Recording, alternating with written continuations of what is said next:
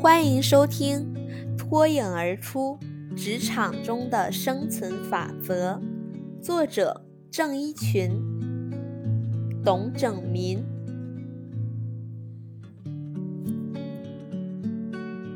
职场意识来源于人们对职场的认识、认知、思考与接纳，而且他们经过了时间的沉淀之后，便成为了一种思想。并将伴随人的一生。在这其中，好的意识能作为催化剂，使你的工作更有成效；而不好的意识则能拖你的后腿，并处处束缚着你的行动。假如你不能将这种负面的意识消除、克服，并将其转化成为一种良性的意识，那么你的职业生涯将会困难重重。甚至使你这一生毫无建树。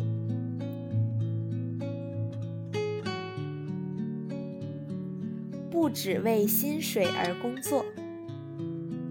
有一些年轻人，在他们刚走出校门时，总对自己抱有很高的期望值，认为自己一开始工作就应该得到重用，就应该得到相当丰厚的报酬。他们喜欢在工资上相互攀比，似乎工资成了他们衡量一切的标准。但事实上，刚刚踏入社会的年轻人缺乏工作经验，是无法委以重任的，薪水自然也就不可能很高。于是他们就有了许多怨言。也许是耳闻目睹父辈被老板无情解雇的事实。现在的年轻人往往将社会看得比上一代人更冷酷、更严峻，因而也就更加现实。在他们看来，我为公司干活，公司付我一份报酬，等价交换，仅此而已。他们看不到工资以外的东西，曾经在校园中编织的美丽梦想也逐渐破灭了，没有了信心。没有了热情，工作时总是采取一种应付的态度，能少做就少做，能躲避就躲避，敷衍了事，以报复他们的雇主。他们只想对得起家人和朋友的期待。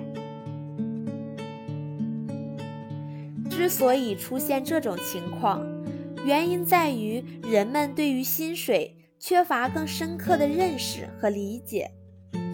多数人因为自己目前所得的薪水太微薄，而将比薪水更重要的东西放弃了，这实在太可惜了。不要只为薪水而工作，因为薪水只是工作中的一种报偿方式，虽然是最直接的一种，但也是最短视的。一个人如果只为薪水而工作，没有更高的目标，并不是一种好的人生选择。受害最深的不是别人，而是他自己。一个以薪水为个人奋斗目标的人，是无法走出平庸的生活模式的，也从来不会有真正的成就感。虽然工资应该成为工作目的之一。但是，从工作中能真正获得的更多的东西，却不是装在信封中的钞票。一些心理学家发现，金钱在达到某种程度之后就不再诱人了。即使你还没有达到那种境界，但如果你忠于自我的话，就会发现，金钱只不过是许多报酬中的一种。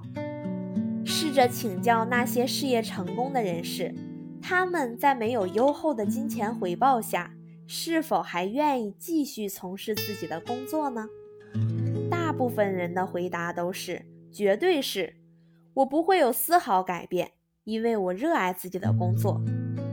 当你热爱自己所从事的工作时，金钱就会尾随而至，你也将成为人们竞相聘请的对象。